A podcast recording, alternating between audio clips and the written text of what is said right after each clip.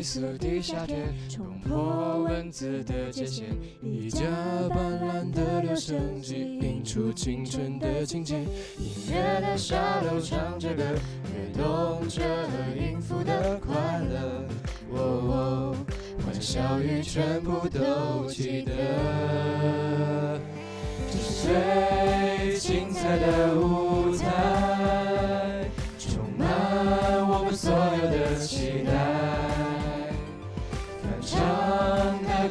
为你祝福，所有梦想化成一次勾引的魔术。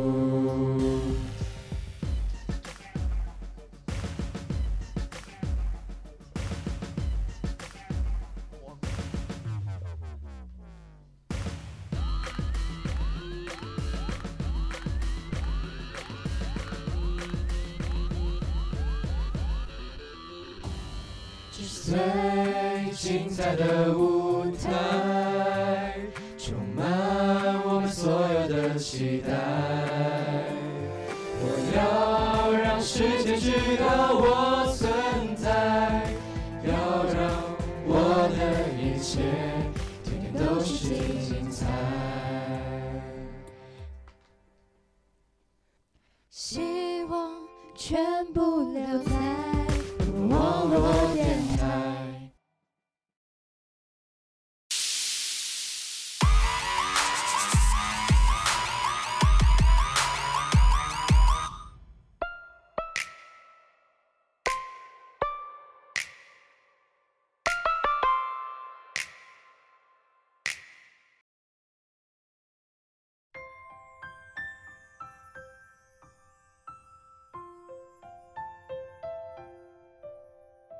阳光覆满这一刻宁静的我，隔绝了喧嚣和冷漠。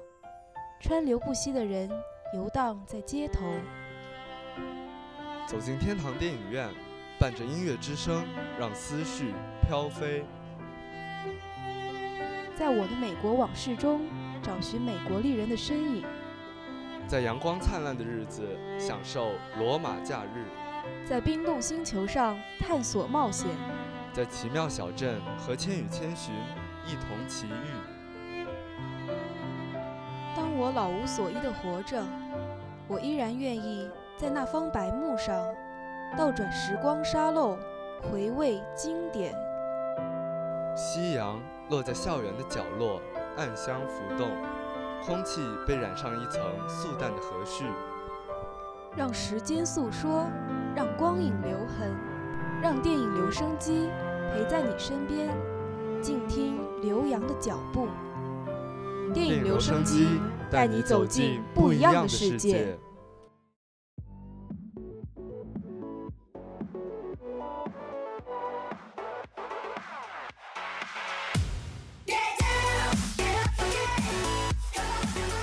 欢迎大家在周二傍晚准时收听由温中卓阳网络电台出品的电影留声机，我是你们的主播，来自高一七班的徐小溪，来自高一七班的林尚。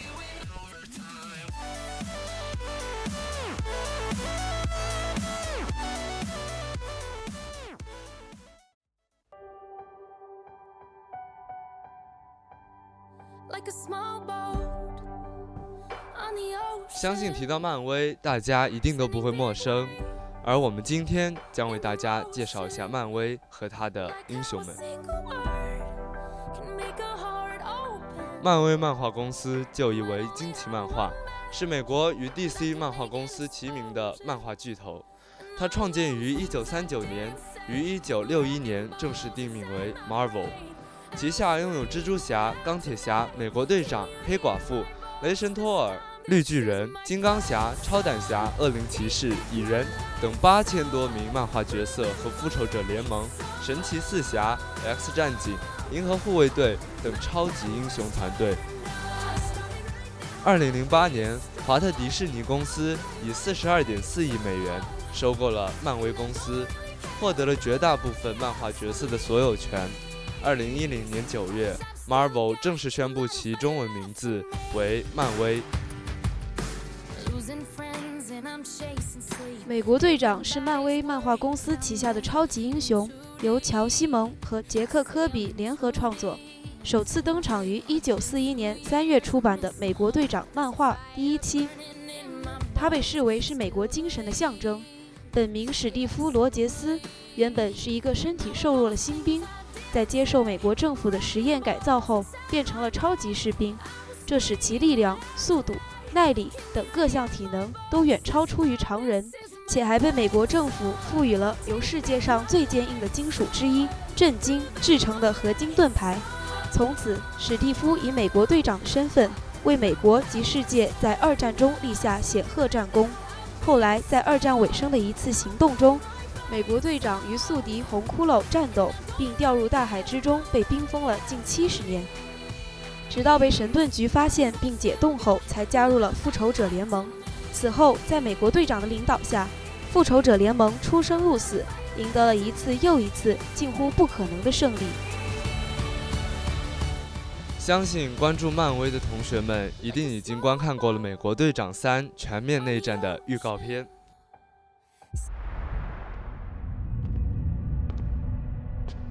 Buck, do you remember me? Your mom's name was Sarah. You used to wear newspapers in your shoes. You're a wanted man. I don't do that anymore. Well, the people who think you did are coming right now. And they're not planning on taking you alive.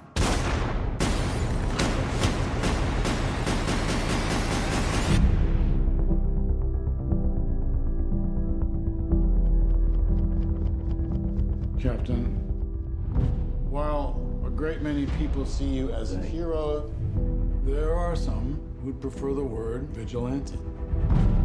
You've operated with unlimited power and no supervision. That's something the world can no longer tolerate. I know how much Bucky means to you. Stay out of this one. Please. You'll only make this worse. You saying you'll arrest me? There will be consequences. Captain, you seem a little defensive. Well, it's been a long day. If we can't accept limitations, we're no better than bad guys. That's not the way I see it. Sometimes I want to punch you in your perfect teeth. I just want to make sure we consider all our options. Because people that shoot at you usually wind up shooting at me, too. You know what's about to happen. Do you really want to punch your way out of this? Do we do? We fight.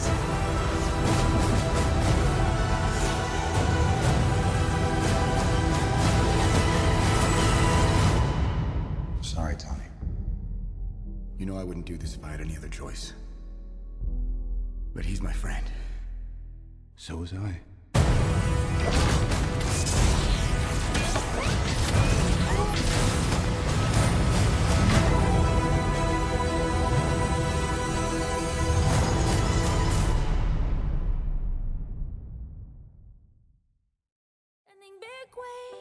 在奥创对这个世界造成了巨大的影响之后，复仇者联盟还是团结一致保护人类的。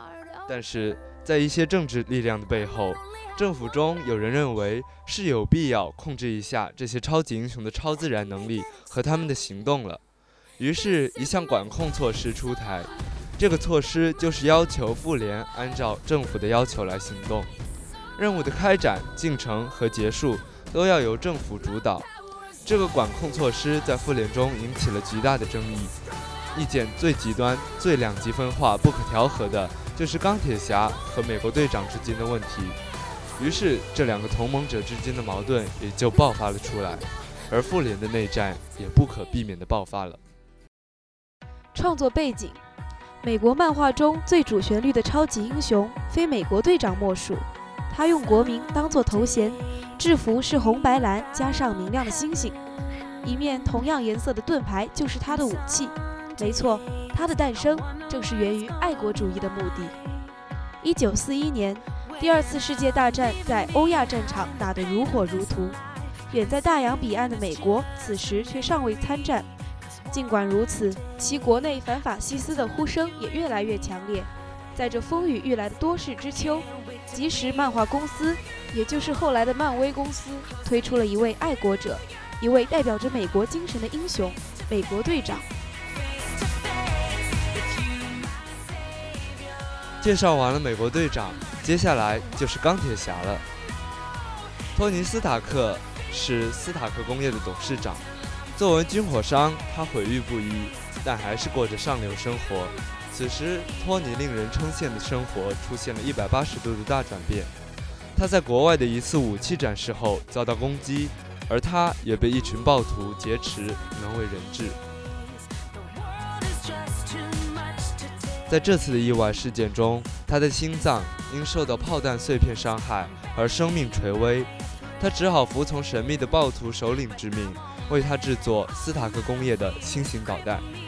不过，在一个同样被挟持的科学家的帮助下，他暗中运用自己的聪明才智，为自己打造了一套钢铁衣，帮助他维持生命并逃出暴徒的魔掌。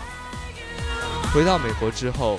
托尼必须重新面对过去，并誓言带领斯塔克工业迈向新的方向。然而，他不在公司期间，他的领导地位被他的左右手、最高执行长奥巴代斯坦顶替。他只好设法在奥巴代斯坦的阻挠下，每天从早到晚埋头待在自己的工厂，开发更先进的钢铁衣，以求得超出人类的力量来保护自己的身体。借由助理小辣椒及值得信任的罗德上校的鼎力相助，托尼揭发了一个全球性的恐怖破坏计划。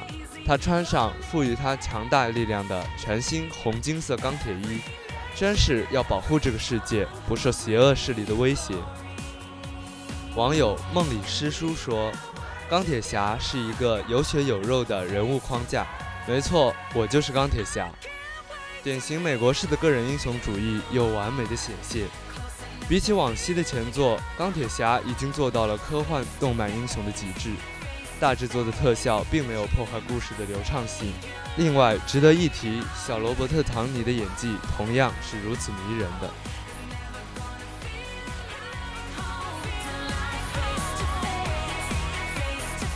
再让我们来了解一下复仇者联盟吧。一股突如其来的强大邪恶势力对地球造成致命威胁，没有任何一个超级英雄能够单独抵挡。长期致力于保护全球安危的神盾局感到措手不及。其指挥官独眼侠尼克弗瑞意识到，他必须创建一个史上最强的联盟组织，云集各方超级英雄一起发威，才能拯救世界于水深火热，抵御黑暗势力的侵袭。于是，由六大超级英雄——钢铁侠、美国队长、雷神、绿巨人、黑寡妇和鹰眼侠组成的复仇者联盟应运而生。他们各显神通，团结一心，终于战胜了邪恶势力，保证了地球的安全。身经百战的超级英雄们产生了职业倦怠，已经卸下钢铁战甲的托尼·斯塔克因此发明了奥创，有自我意识。有学习能力的人工智能机器人，并将指挥机器人军团的重任交给奥创。令超级英雄们始料不及的是，不断进化的奥创得出了人类是地球上最大的威胁这一结论，进而开始实施清洗人类的毁灭计划。有强大能力的改造人兄妹快银和猩红女巫也成为奥创的帮手，四处制造麻烦。复仇者联盟必须再度集合，解决这个由他们亲手制造的危机。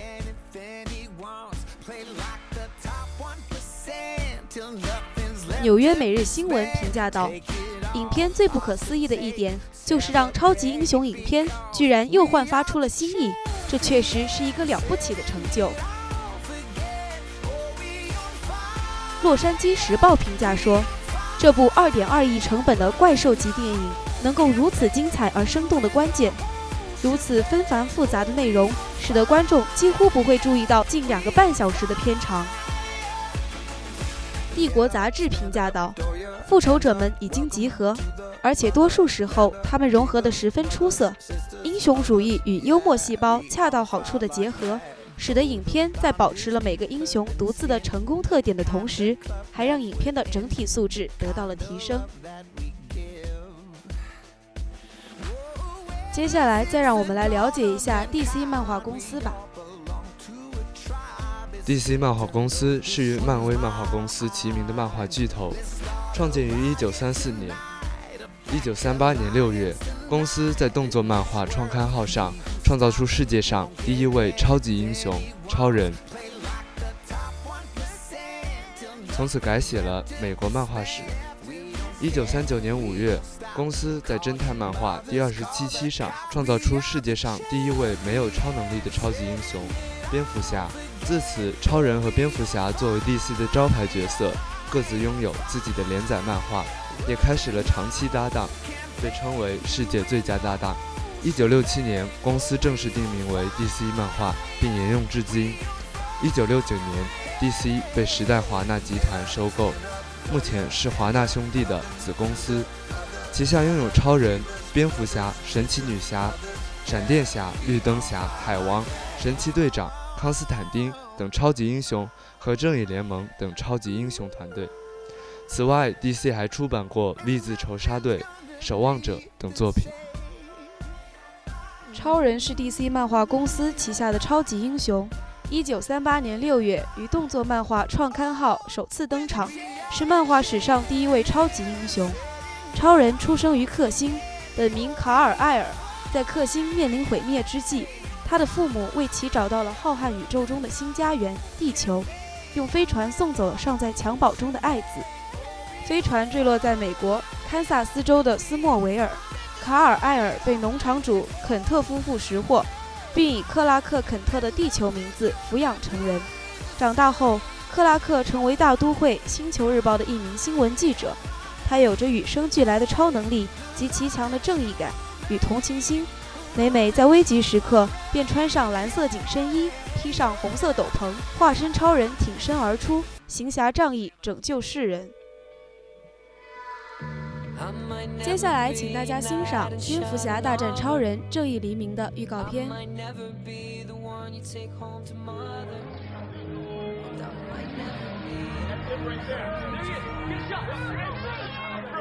Who's that? You must be new. That is Bruce Wayne. Mr. Wayne. Clark Kent, Daily Planet. What's your position on the Bat Vigilante in Gotham? Civil liberties are being trampled on in your city. People living in fear. He thinks he's above the law. Daily Planet criticizing those who think they're above the laws. little hypocritical. What'd you say? Considering every time your hero saves a cat out of a tree, you read a puff piece editorial about an alien. You could burn the whole place down. Most of the world doesn't share your opinion, Mr. Wayne. Maybe it's Gotham City and me. We just have a bad history with freaks dressed like clowns.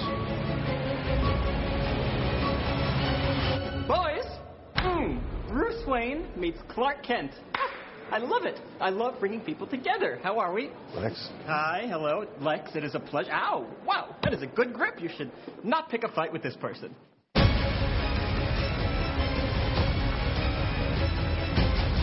You know the oldest lie in America, Senator? That power can be innocent.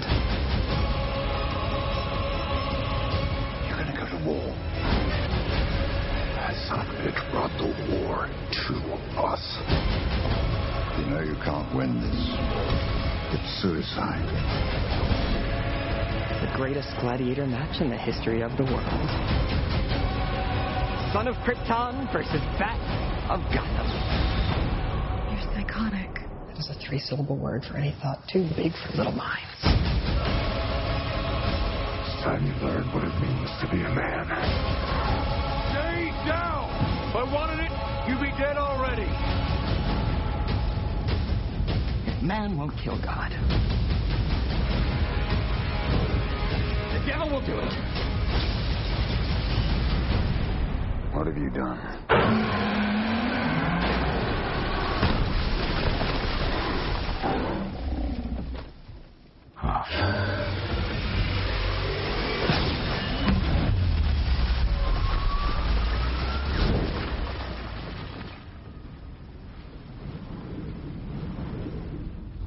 With you, I love cheers with you.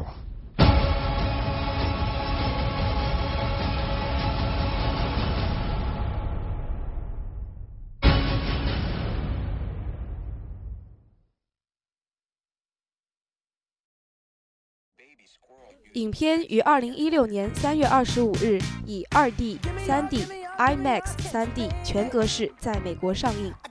故事发生在超人、钢铁之躯。大都会之战十八个月后，在那场战斗中，许多建筑和市民惨遭波及，这就包括属于布鲁斯·韦恩的韦恩大厦。许多人把具有超凡力量的克星人卡艾尔当作凡间之神来膜拜。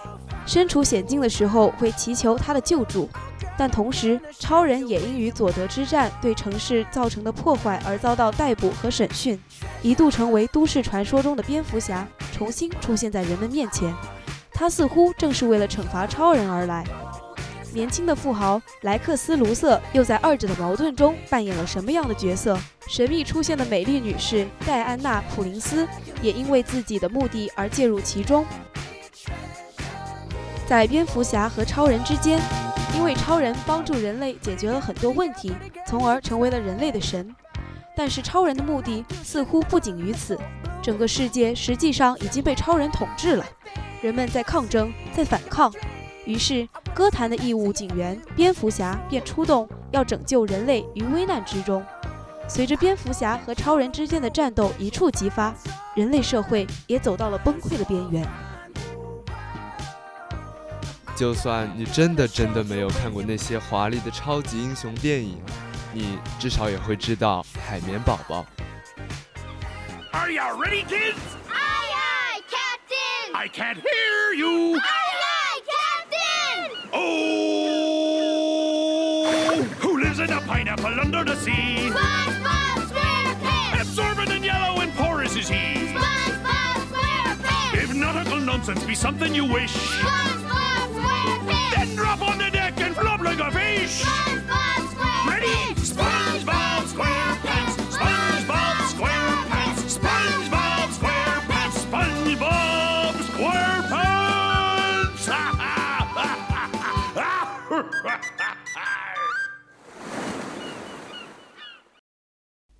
而近期，《海绵宝宝历险记之海绵出水》已经在各大影院上映了。围绕蟹黄堡的神秘配方，痞老板和蟹老板展开了新一轮的战争。虽然海绵宝宝成功挫败痞老板的猛烈攻势，但是却依然中了对方的诡计。关键时刻，配方凭空消失，直接后果便是导致没人能再做出蟹黄堡。对于日常极度依赖蟹黄堡的比奇堡的居民来说，这一消息无异于晴天霹雳，小镇的宁静荡然无存，海底世界陷入末日般的混乱与动荡之中。由于搭救了痞老板，海绵宝宝被大家当作叛徒对待。危急时刻，海绵宝宝、派大星、痞老板、蟹老板、松鼠山迪、章鱼哥得以穿越时空。并顺着蟹黄堡的香味来到了人头攒动的沙滩上，在那里，他们遇见了利用诡计偷走秘方的胡子海盗，于是，一场蟹黄堡的攻防战由此展开。海绵宝宝的首周票房高达三千三百零四万元，而截至十二月十二日，海绵宝宝的票房已经累计达到四千一百一十九万元。而在美国，其总票房达到了一万六千二百九十九万美元，获得了非常好的票房表现。《海绵宝宝》是一部带着忧郁的开心闹剧，嗑药般欢乐癫狂的背后，影射着现实世界的残酷。尽管发生在一个虚拟世界里，但它并不回避成人的烦恼和问题，只是故意用无厘头和天真的眼光来看待。这种态度有些像金凯瑞和周星驰，产生了讽刺的效果，让我们感受到了我们的无聊和荒唐。但相对人的表演，海绵的表现更极端，而这也是动画片的优势。对我来说，海绵的可贵在于，它能将我的大脑降维到只剩一个神经元，去欣赏这种积极到无脑的快乐。在这种情景下，七彩棉花糖般的想象力，以及海绵魔性的笑声，还有章鱼哥的消极和蟹老板的压榨，都被温情包裹起来，成为一种萌点。它是现实的反义词，却比任何现实都能打动人。所以，每当我在现实世界中摸爬滚打、身心俱疲的时候，它都是一宗治愈良药。综艺杂志评价道：“影片随心所欲的混乱真的显得很大胆，他拒绝坚持中心主题，也不想传达深刻的道理。”《纽约时报》则评价道：“尽管影片没有《海绵宝宝历险记》那样流畅和新鲜，但是电影依然展现了这些不朽角色的持久魅力。”《环球邮报》评价道：“影片很精准地刻画了海绵宝宝这一角色。”展示的水下世界也很艳丽动人，影片还显得很天真无邪，没有玩世不恭和彻头彻尾的卖傻。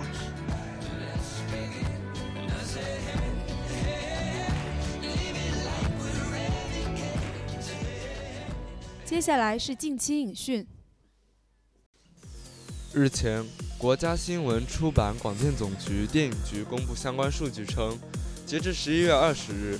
二零一五年全国城市院线票房达三百八十六亿，同比增长百分之四十八点五；电影观影人次突破十一亿，同比增长百分之五十。年度总票房有望冲击四百亿。在三百八十六亿的票房当中，国产电影拿下二百三十二亿，占比超过百分之六十。这一票房数字同比增长百分之七十五。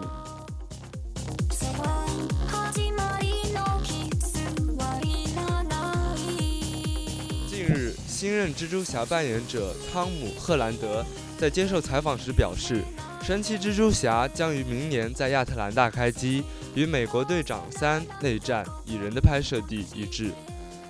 汤姆·赫兰德透露，明年影片将在亚特兰大开拍，因为在亚特兰大有影棚，搭建出纽约的外景要比直接去纽约拍摄省钱很多。不过可能也会在纽约拍摄一两周。赫兰德还解释了蜘蛛侠与漫威电影中其他角色的区别。和其他复仇者不同的是，蜘蛛侠的身份是保密的，这也是最有趣的地方。当问到他刚刚结束的《美队三》拍摄中与已经合作过几部戏的其他复联演员们有什么交流时，他表示小罗伯特·唐尼对他非常热情，还帮助他把握自己的角色。而根据最近几日克里斯·埃文斯和小罗伯特·唐尼在脱口秀中说的，我们马上又要在亚特兰大拍戏了。很多粉丝猜测，美国队长和钢铁侠有可能也会在新蜘蛛侠中出现。此前，导演乔·沃茨已经在采访中证实，新蜘蛛侠将会回到彼得·帕克的高中时期，挖掘十五岁的他的生活。影片。估计将于二零一七年七月二十八日上映。近日，《帝国电影杂志》二零一五年二十部最佳影片名单出炉，《疯狂的麦克斯：狂暴之路》高居榜首，成为第一名。位列第二名和第三名的分别是去年颁奖季大热的《爆裂鼓手》和皮克斯新作《头脑特工队》，而《复仇者联盟二：奥创纪元》。《碟中谍五》《神秘国度》等商业大片，法国电影手册年度十佳影片片单之后，再次获得帝国电影年度二十佳影片第一名。该片还刚刚获得二零一五美国国家评论协会最佳影片大奖，可谓在颁奖季第一阶段就势头十足。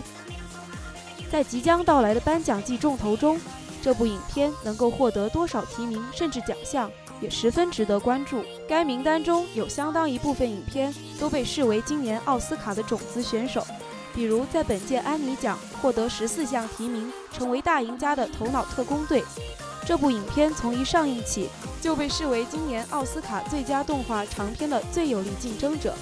榜单中的《卡罗尔》《火星救援》《史蒂夫·乔布斯》都是今年的口碑佳作。同时，《卡罗尔》中的两位女主角。都被视为颁奖季中的影后竞争者。史蒂夫·乔布斯中的迈克尔·法斯宾德也被视为影帝人选之一。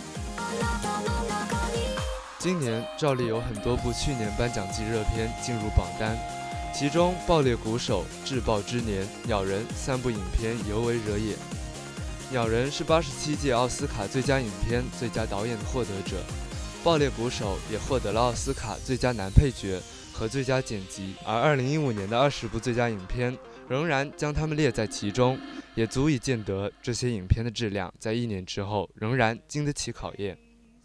值得一提的是，与其他十佳相比，《帝国》杂志的榜单更接地气，《复仇者联盟二》《碟中谍五》《侏罗纪世界》这样的高票房商业大片也入选了年度二十佳，以肯定他们在票房之外的影片质量。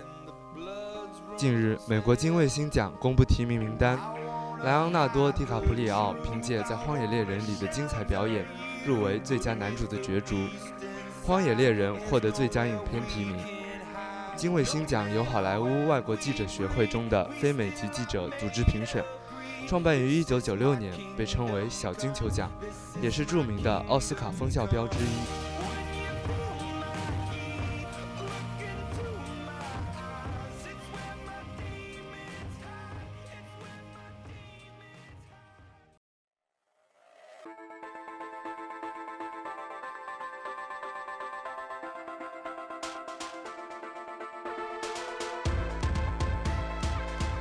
感谢大家在周二傍晚收听由温中卓阳网络电台出品的电影留声机，我是你们的主播，来自高一七班的徐小溪。我是你们的主播，来自高一七班的林尚。感谢我们的技术，来自高一十一班的吴越。欢迎关注我们的新浪微博温州中学卓阳网络电台。或关注我们的微信公共平台，以添加好友的方式搜索 WZMSRADIO，点击关注即可。也欢迎大家在明天傍晚同一时间准时收听由温中卓阳网络电台出品的 Easy Going。